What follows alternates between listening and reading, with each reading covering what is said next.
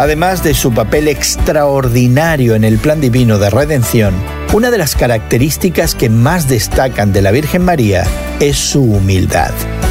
Hoy en la palabra, en Juan 2, 1 al 12, la encontramos probablemente sirviendo en una boda en Caná.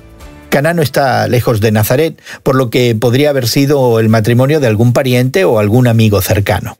Las bodas eran eventos importantes en la vida de la comunidad judía y a menudo duraban varios días.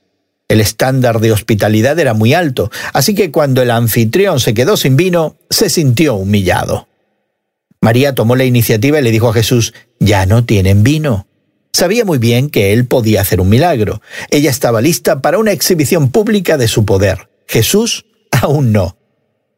Tras un silencio y a pesar de la respuesta de su hijo, María instruyó a los sirvientes para que hicieran todo lo que Jesús dijera. Entonces Jesús pidió que se llenaran seis tinajas con agua que se convirtieron en 450 litros del mejor vino de la comarca. Juan llamó a este evento una señal que reveló su gloria y sus discípulos creyeron en él. Al estudiar el carácter de estas mujeres a lo largo de este mes, veremos que muchas de ellas respondieron a Jesús con una fe sencilla pero firme. Pídele a Dios hoy que tu propia fe se fortalezca al conocer cada día más de nuestro Salvador Jesucristo.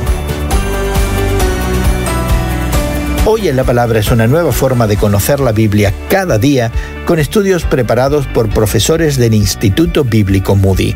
Encuentra Hoy en la Palabra en tu plataforma de podcast favorita.